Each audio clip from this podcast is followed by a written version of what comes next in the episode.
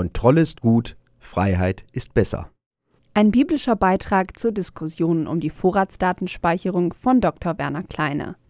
Ein gefüllter Vorratskeller war in früheren Zeiten nicht nur ein Zeichen von Wohlstand, sondern auch von Freiheit. Wer aus dem Vollen schöpfen konnte, war nicht mehr den Launen der Natur unterworfen. Wer in der Zeit den Vorrat gebildet hatte, hatte in der Not. Die Vorhaltung machte nicht nur unabhängig, sie gab dem, der hatte, auch Zeit zur Muße, denn sie befreite ihn von dem Zwang, täglich zu sammeln und zu jagen. Wertschöpfung. Wie sehr sich die Zeiten doch geändert haben. Man kann es daran sehen, dass moderne Eigenheime nur noch selten über Vorratskeller oder Vorratsräume verfügen. Man kauft ein, was man braucht. Vorsorge trifft man höchstens für die eigene Altersversorgung. In die Zustände der unmittelbar bevorstehenden Zukunft aber setzt man ein unbeirrbares Grundvertrauen in die gefüllten Supermarktregale. Und was im Kleinen gilt, gilt auch im Großen. Immer mehr Firmen verzichten auf die Unterhaltung von Lagern. Was für die Produktion benötigt wird, das wird unmittelbar geliefert, just in time. Der Logistiker hat dafür zu sorgen, dass die Lieferwege eng und effizient geplant sind. Leerfahrten kann man sich da nicht leisten. Dank satellitenunterstützter GPS-Ortung weiß er, Gott sei Dank, jederzeit, wo sich die Fahrzeuge befinden. Und die Räder müssen rollen, denn Zeit ist Geld und der Mensch auch nur ein rotierendes Rädchen im Getriebe. Die Muße ist der Überwachung gewichen, die Freiheit auf dem Altar der Effizienz geopfert. Und der Mensch ist ein Meister der Illusion. Um der vermeintlichen Sicherung seiner Existenz willen ist er bereit, viel zu geben. Weil er im Streben um Effizienz zunehmend den Sinn für den Wert der Werte verliert, billigt er in das Billige ein.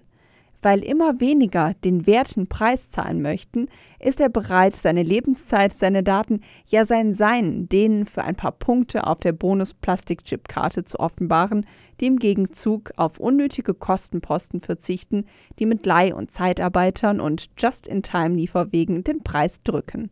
Wie frei doch ehemals Vorräte machten. Verführte Freiheit. In den Zwängen der Gegenwart gärt die dem Menschen innewohnende Sehnsucht nach Freiheit.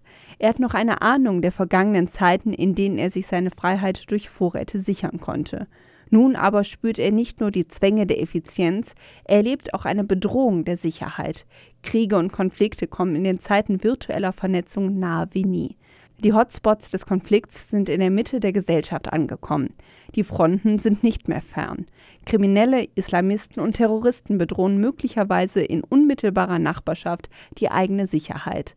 Und das kollektive Gedächtnis erinnert sich noch daran, wie man Sicherheit schaffen kann. Mit Vorratshaltung.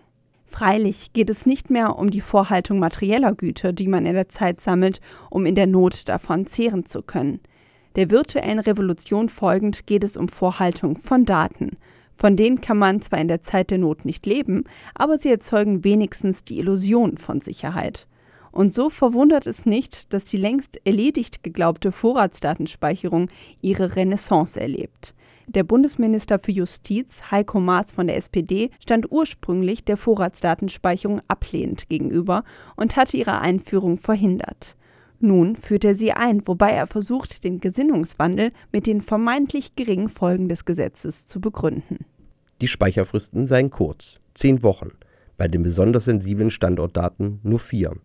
Das neue Gesetz, sagt Maas, habe mit Abstand die niedrigsten Speicherfristen, die es in ganz Europa gibt, deutlich niedriger auch als die sechs Monate Speicherfrist, die das alte, vom Bundesverfassungsgericht 2010 gekippte Gesetz vorsah auch wenn man darin nicht unbedingt die Begründung eines Generalverdachts gegen alles und jeden sehen muss. Sicherheitsbegründete Angst führt zu einem Verlust an Vertrauen und damit letztlich auch der Freiheit. Denn wer Vorräte sammelt, der strebt letztlich auch nach Vorhersage. Und das betrifft auch die Vorratsdatenhaltung. Bereits jetzt ist die Wirtschaft in der Lage, aus ihnen vorliegenden und nicht selten um geringfügiger Gratifikation wegen bereitwillig zur Verfügung gestellter Daten das Kaufverhalten von Kunden zu prognostizieren. Die Befürchtung ist also durchaus berechtigt, dass auch vorrätig gespeichertes wie Standortdaten die Sehnsucht nährt, entsprechende Gefährdungsprognosen zu erstellen. Die Freiheit ist dann nur noch eine Illusion, eine Fata Morgana vergangener Zeiten, in denen Menschen selbst dem allwissenden Auge Gottes ein Schnippchen zu schlagen versuchten, indem sie in der Fastenzeit das Fleischstückchen mit einem Teigmäntelchen verbargen. Mit einem solchen Herrgottsbescheißerle konnte man manchen Vorrat über die Zeit bringen. Es ist ein Aug, das alles sieht. Der naive Betrug führt in charmanter Weise ein theologisches Problem vor Augen. Es betrifft das Verhältnis von menschlicher Freiheit und göttlicher Allwissenheit. Paulus bringt es im zweiten Korintherbrief auf den Punkt. Denn wir alle müssen vor dem Richterstuhl Christi offenbar werden, damit jeder seinen Lohn empfängt für das Gute oder Böse, das er im irdischen Leben getan hat. 2 Korinther Kapitel 5 Vers 10 Paulus betont, dass sich niemand diesem Prozess entziehen kann. Es betrifft ausnahmslos alle. Von allen wird alles vor dem Richterstuhl Christi offenbar werden. Auf Altgriechisch heißt das Phanerotenai. Nichts bleibt verborgen. Das kann doch offenkundig nur dann der Fall sein, wenn das göttliche Auge allwissend über des Menschen Streben, Trachten und Handeln gewacht hat. Dieser Sachverhalt wird vor allem in 1 Korinther Kapitel 4 Vers 5 deutlich. Hier wird derselbe Begriff Phaneron, also offenbar werden, verwendet. Richtet also nicht vor der Zeit, wartet, bis der Herr kommt, der das im Dunkeln Verborgene ans Licht bringen und die Absichten der Herzen aufdecken wird. Dann wird jeder sein Lob von Gott erhalten. 1 Korinther Kapitel 4 Vers 5. Offen und bar jeder falschen Sicherheit. Es ist bemerkenswert, dass Paulus an beiden Stellen nie von Strafe spricht. Das Ergebnis des Offenbarwerdens ist immer positiv. Lohn in 2 Korinther Kapitel 5 Vers 10, Lob in 1 Korinther Kapitel 4 Vers 5. Die Allwissenheit Gottes gereicht den Menschen nicht zur Strafe. Sie ist kein Grund für einen Gotteshorror. Sie ist vielmehr Motivation für ein gerechtes Leben. Denn am Tag des Gerichtes wird die Beschaffenheit des Hauses offenbar werden, das der Mensch mit und in seinem Leben errichtet hat. Denn einen anderen Grund kann niemand legen als den, der gelegt ist, Jesus Christus. Ob aber jemand auf dem Grund mit Gold, Silber, kostbaren Steinen, mit Holz, Heu oder Stroh weiterbaut, das Werk eines jeden wird offenbar werden. Jener Tag wird es sichtbar machen, weil es im Feuer offenbart wird. Das Feuer wird prüfen, was das Werk eines jeden taugt. Hält es stand, was er aufgebaut hat, so empfängt er Lohn. Brennt es nieder, dann muss er den Verlust tragen. Er selbst aber wird gerettet werden, doch so wie durch Feuer hindurch. 1 Korinther Kapitel 3 Vers 11 bis 15. Auch hier spielt also das Offenbarwerden eine wichtige Rolle. Das Offenbarwerden dient weniger der Überwachung, sondern der Erkenntnis, besser der Selbsterkenntnis des Menschen. Eigentlich richtet nicht Gott, der Mensch richtet sich vielmehr selbst in diesem Akt der Selbsterkenntnis. Das Angesicht dessen, der auf dem Thron sitzt, wird zum Spiegel des Menschen selbst. Jetzt schauen wir in einen Spiegel und sehen nur rätselhafte Umrisse, dann aber schauen wir von Angesicht zu Angesicht. Jetzt erkenne ich unvollkommen, dann aber werde ich durch und durch erkennen, so wie auch ich durch und durch erkannt worden bin. 1 Korinther Kapitel 13 Vers 12 Biblische Datenerfassung. Wer erkennen will, muss Daten sammeln. Die Medien der Datenerfassung haben sich durch die Zeiten gewandelt. Wo man heute auf Flash-Speichern und Datenfarmen ungeahnte Mengen erfassen kann, griff man früher zu analogen Mitteln, zum Speichermedium Buch. Es verwundert daher nicht, dass vor dem, der auf dem Thron sitzt, Bücher geöffnet werden. Die Offenbarung des Johannes weiß sogar mehrfach von Büchern zu berichten. Da ist zum einen das Buch mit den sieben Siegeln. Und ich sah auf der rechten Hand dessen, der auf dem Thron saß, ein Buch. Es war innen und außen beschrieben und mit sieben Siegeln versiegelt. Offenbarung, Kapitel 5, Vers 1. Der Inhalt dieses Buches bleibt an dieser Stelle noch einigermaßen rätselhaft. Bemerkenswert ist der Hinweis, es sei innen und außen beschrieben. Später werden die sieben Siegel nach und nach zerbrochen. Bei jedem Brechen eines Siegels wird ein Ereignis in der Weltzeit freigesetzt. Das Buch mit den sieben Siegeln taucht an späterer Stelle in der Offenbarung noch einmal auf. Dann wird es als Buch des Lebens den Büchern der Toten gegenübergestellt, also jener, die vor dem Richterstuhl stehen. Ich sah die Toten vor dem Thron stehen, die Großen und die Kleinen, und Bücher wurden aufgeschlagen, auch das Buch des Lebens wurde aufgeschlagen, die Toten wurden nach ihren Werken gerichtet, nach dem, was in den Büchern aufgeschrieben war. Offenbarung Kapitel 20, Vers 12. Die Freiheit des Menschen vor dem allwissenden Gott.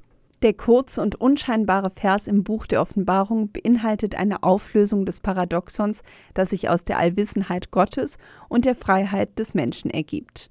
Im Buch des Lebens, das eben über und über beschrieben ist, sind alle Möglichkeiten und Optionen der Geschichte verzeichnet, die vollzogenen wie die unvollzogenen. Die Bücher der Toten hingegen beinhalten lediglich die jeweils von dem Einzelnen tatsächlich gelebte Option. Aus der Sicht der göttlichen Ewigkeit sind alle möglichen Optionen längst bekannt, die gelebten wie die ungelebten. Aus Sicht der Zeit hingegen wird nur eine in Freiheit vollzogen. Freilich ist diese Freiheit nicht völlig absolut. Zeit und Raum determinieren die freiheitlichen Entscheidungen des Menschen. Seine Entscheidungen werden beeinflusst durch die eigenen vorgängigen Entscheidungen, aber auch durch die der Mitmenschen. Und trotzdem wohnt dem Menschen eine grundlegende Freiheit inne, von deren Last er sich nicht frei machen kann. Es ist die Last der Verantwortung, die ihn erst zum Menschen macht. Gerade wenn er Verantwortung für sein Handeln, für das Gute und das Böse, das er im irdischen Leben getan hat, übernimmt, kommt der Mensch zu sich selbst. Gerade in dieser Übernahme von Verantwortung ereignet sich seine Gottesebenbildlichkeit. Und gerade weil Gott dem Menschen diese Freiheitsverantwortung zumutet, geht es der göttlichen Gerechtigkeit nicht um Verurteilung, sondern um die Aufrichtung der letzten Gerechtigkeit. Er, der Mensch selbst aber wird gerettet werden doch so wie durch Feuer hindurch. 1 Korinther Kapitel 3 Vers 15. Allwissenheit setzt Barmherzigkeit voraus. Die göttliche Allwissenheit ist die Ermöglichung der menschlichen Freiheit. Das ist paradox. Doch gerade weil in Gott schon sämtliche Optionen gewusst sind, wird dem Menschen die Wahl der Option erst ermöglicht. Ein Staat hingegen, der Daten auf Vorrat sammelt, sediert das menschliche Bewusstsein, denn er schränkt die Freiheit faktisch um der Illusion der Sicherheit willen ein. Wenn nämlich, wie die Verfechter der Vorratsdatenspeicherung behaupten, die gespeicherten Daten erst zum Zwecke der Strafverfolgung abgefragt werden, dann ist die Straftat doch schon längst geschehen. Wenn der Staat aber, und entsprechende Ansätze gibt es unter dem Stichwort Predictive Policing längst, Straftaten durch entsprechende algorithmische Auswertung von vorgehaltenen Daten verhindern will, dann wird das Leben selbst zur Hölle werden. Ein solcher Staat setzt sich an die Stelle des allwissenden Gottes, ohne dessen allgnädige Haltung zu haben, die eine Gerechtigkeit für alle schafft. Vorrat ist nicht zwingend die Lösung. Weil der Staat aber nicht Gott ist, ja nie sein darf und kann, gleicht das Streben der Datensammler dem der törichten Jungfrauen. Dann wird es mit dem Himmelreich sein wie mit zehn Jungfrauen, die ihre Lampen nahmen und dem Bräutigam entgegengingen. Fünf von ihnen waren töricht und fünf waren klug. Die Törichten nahmen ihre Lampen mit, aber kein Öl. Die Klugen nahmen außer den Lampen noch Öl in Krügen mit. Als nun der Bräutigam lange nicht kam, wurden sie alle müde und schliefen ein. Mitten in der Nacht aber hörte man plötzlich laute Rufe Der Bräutigam kommt, geht ihm entgegen. Da standen die Jungfrauen alle auf und machten ihre Lampen zurecht. Die Törichten aber sagten zu den Klugen Gebt uns von eurem Öl, sonst gehen unsere Lampen aus. Die Klugen erwiderten ihn, dann reicht es weder für uns noch für euch. Geht doch zu den Händlern und kauft, was ihr braucht. Während sie noch unterwegs waren, um das Öl zu kaufen, kam der Bräutigam. Die Jungfrauen, die bereit waren, gingen mit ihm in den Hochzeitssaal, und die Tür wurde zugeschlossen. Später kamen auch die anderen Jungfrauen und riefen Herr, Herr, mach uns auf. Er aber antwortete ihnen Amen, ich sage euch, ich kenne euch nicht. Matthäus Kapitel 25, Vers 1 bis 11. Die Vorhaltung von Daten wird nicht lange anhalten, denn der Vertrauensverlust der Menschen wird die suggerierte Sicherheit nicht aufwiegen. Dieses Öl wird nicht lange brennen und es wird dunkel werden in der Gesellschaft.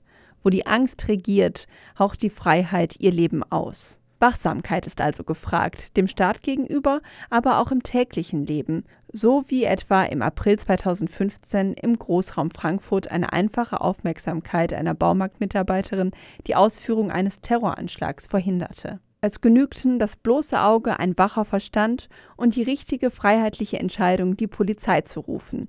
Die Datensammler jedenfalls hatten das anschlagplanende Paar noch gar nicht im Blick. Seid also wachsam denn ihr wisst weder den Tag noch die Stunde.